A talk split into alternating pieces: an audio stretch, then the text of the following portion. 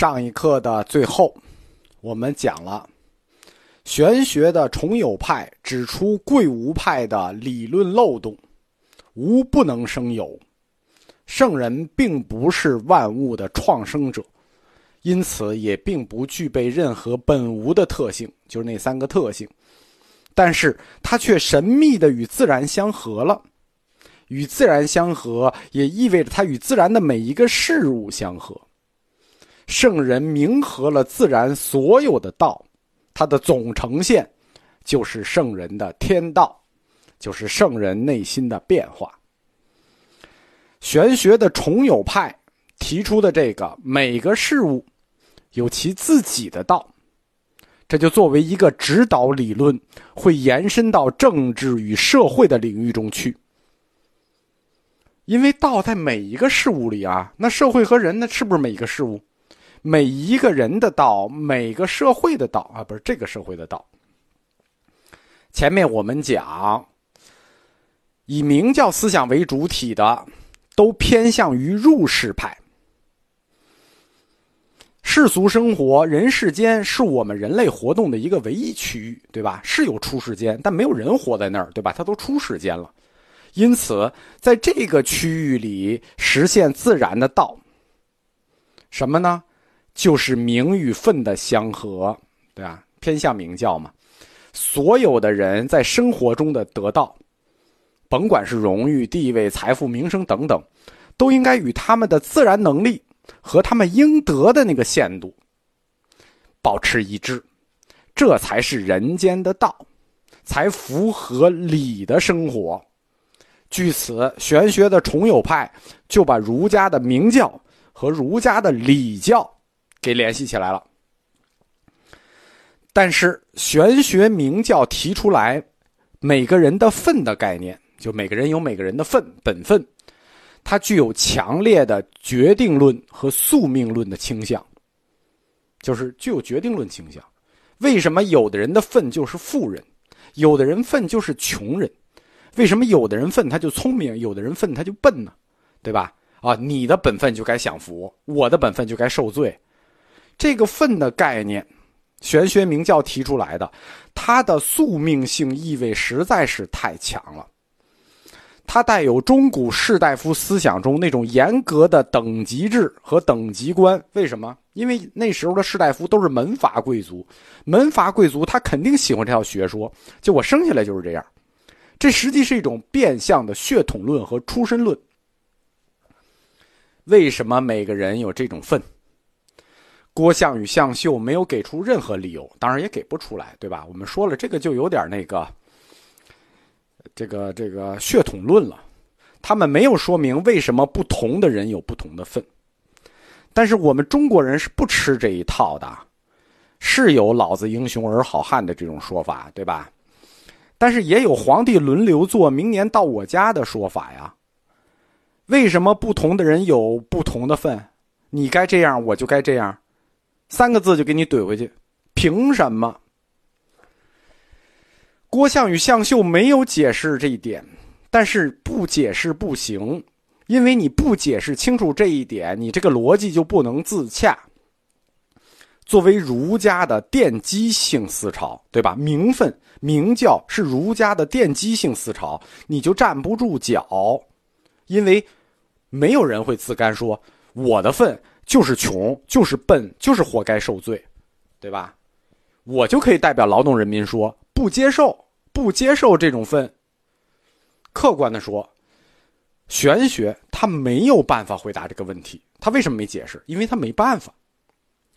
恰恰是儒家学说不能回答的这个理论问题的关键。我们说这个问题你不解决，你的理论就根本站不住脚。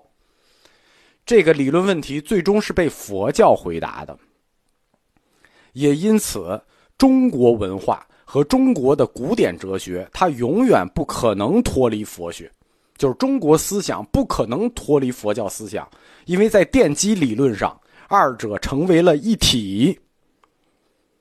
佛教提供了两个基础理论，一个理论叫业报法则，一个理论叫普遍轮回。根据人的业报法则，在轮回的在轮回里头，会获得不同的地位，获取不同的份，对吧？你这辈子的份和下辈子的份不一样，在不同的轮回里份不一样。你积德行善，善业有善报，有福报，在轮回里头，你福报就大，你就聪明，你就健康，你就有钱，福分，福分，福的份这个词就是这么来的。福分也是个名教词。如果你作恶，别看你这辈子好啊。你削减的是你轮回以后来世的份，在来世里你恐怕就要又穷又丑又笨，啊，又受苦。每个人的份，在轮回的不同世代里有不同。这个业报实现的就是天道，业报让你在不同轮回里有不同的份，它实现的就是天道，是天道普遍正义的一个自然结果。这就是善有善报，恶有恶报这句话背后的证明，懂了吗？佛家业报的必然性，就是业必报的必然性，证明了儒家天道观的正确性与正义性。它证明了儒家天道的正义与正确，而佛教的轮回观，让儒家的天道观的永恒性得到了证明。新儒家，他提出的这个玄学哲学，就是圣人观与天道，就是圣人之心与天道，就在佛教教理的支持下，把他的两条腿给接上了。一条腿叫业报，一条腿叫轮回。儒家的圣人观与天道观，这样才真正的站住。佛教理论填补了儒家玄学理论中最大的空白。在中国哲学思想中，关于圣人、天道、自然、人世间这些所有的理论，终于在佛教的帮助下被彻底打通了，顺了。从此之后，佛教理论就成为中国哲学思想的一部分，而且是最关键的一部分。佛教哲学成为中国文化、中国思想、儒家思想中奠基性的存在，奠基性的，无法分离，无法切割。佛教站住了，儒家思想就站住了。往大了说，如果佛教思想没有了，中国文化也站不住。世道儒三家的思想，我们通常泛指都称国学。